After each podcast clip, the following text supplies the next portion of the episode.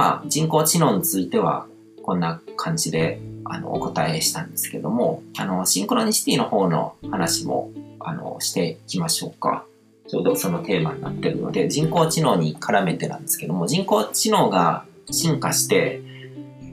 あの、人間社会のコントロールっていうのもするようになっていけば、シンクロニシティっていうのも、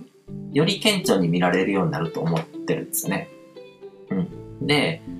見られるようになると思うというか、もうすでに見られるようになってるんですよ。で、身近なところで考えても今、ネット広告ってかなりこう、シンクロ的になってるんですね。インターネットでこう、いろいろ巡回してると、あの、広告が表示されるわけですね。で、それってもう自分が欲しいと思ってたものがポンって表示されてたりとか、自分が興味があるものとかがポンと出てきたりとかすると、自分の、あの、行動を読まれてるというか、うん。で、それは、あの、ネット空間上に、その人の行動の履歴がもう全部こう、ビッグデータとしてこう蓄積されるようになってるんですね。自分がどういうページを見ていったのかとか、あの、どういうところにどのくらい滞在してたかとかっていうのが全部データに残る世の中になってるんですね。で、それで行動心理を先読みしていろいろなものを見せられるような、あの世の中になってるんですよ。アマゾンとか楽天とかでこう、買い物にすれば、何を買ったのかとか、過去にどういうものを買ってきたのかとか、どういう商品のページを見てたのかとか、そういうデータが全部残ってるわけですね。で、そういうことをこう購入したりとか、買い物をしたり、物色したりした後に、ネットサーフィンしてると、どこかの全然関係ないブログとか、ページとか見たときに、あの、自分の思考に合ったものとか、こう、直近で調べ物をしたものとか、そういうものとかが反映されて、Google のアドセンス広告っていうのが出てくるわけですね。僕は、あの、引っ越しのためにいろいろ物件見てた時とかは、どこのページ見ても、どこのページ行ってもなんか、物件関係の、あの、広告が出たりとかしたし、うん、それってものすごくこう、シンクロ的だと思うんですよね。うん。シンクロニシティです。自分考えてたことが、なんか、なぜかこう、目の前に現れるみたいな。うん。僕も時々、あの、ギターとかを物色したくなって、ネットでいろいろ調べてギターの購入ページとかをぐるぐる巡回したりするんですけども、その後は全然別のページを見ててもかなりの頻度で、あの、ただのギターじゃなくて、こう、僕好みなギターの写真とか、広告がチラチラ入ってくるんですよ。で、なんで僕好みかっていうと、僕が見てたものからこう類推して表示されるからですよね。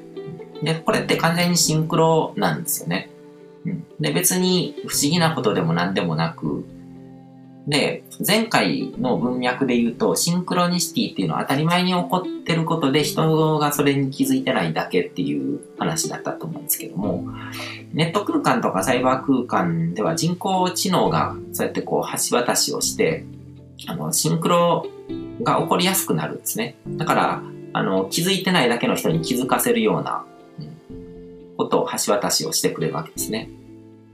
で、これからの世の中の動きとかも考えていくと、それが促進されていくような世の中になるなっていうことも容易に想像できるわけですよ。だから、あの、インターネットとかによって、まあ、インターネットによって、インターネット自体でこうシンクロっていうのはすごくこう、あの、促進されてると思うんですね。気づきやすい世の中になってるし、で、あの、思考が現実化しやすい世界に変わっていってるんですね。うん。だから、あの、これからの世の中って本当に、あの、ネット空間ですね。サイバー空間とかネット空間を使いこなせる人にとっては、あの、天国だと思うんですよ。だからこれまでに比べると、はるかにこう思考を現実にしたり、引き寄せをしたりとか、シンクロを起こしたりとかっていうことが、あの、ネットをうまく使ってその仕組みを分かって使いこなしていけば、あの、どんどんこう自分の思考の力の延長として使っていける。脳みその力の人間の力の延長としてネット空間を使いこなせるようになっていくので、だから僕はそのネットビジネスとかっていうものの本当の可能性に目覚めた時にものすごくワクワクしたんですよね。うん。だから人工知能っていうのは、まあ、あのー、敵ではないっていう敵に回る可能性っていうのはすごく低くてむしろこうしっかりとあの理解して積極的に使いこなしていくと今はすごく過渡期で今までこういうものは人類の歴史の中で全然出てこなかったわけですよね。それが新しいものとして現れてきてそれをあの楽しむことができると。だからこれからの世代っていうのはこれが当たり前の時代世の中に生まれてくるからそれ以前の不便さっていうのは知らないわけじゃないですか。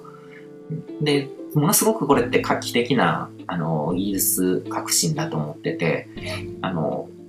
江戸時代とかその100年前200年前の人が今の世の中に住み始めたら本当に天国に感じると思うんですよ便利すぎていろんないろいろなものが。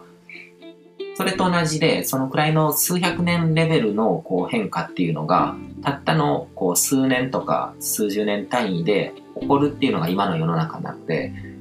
なんかこういう新しい技術とかそういうものとかには、こう、目を向けて、こう、前向きに使っていくっていうのがすごく楽しいのかなっていうふうには思いますね。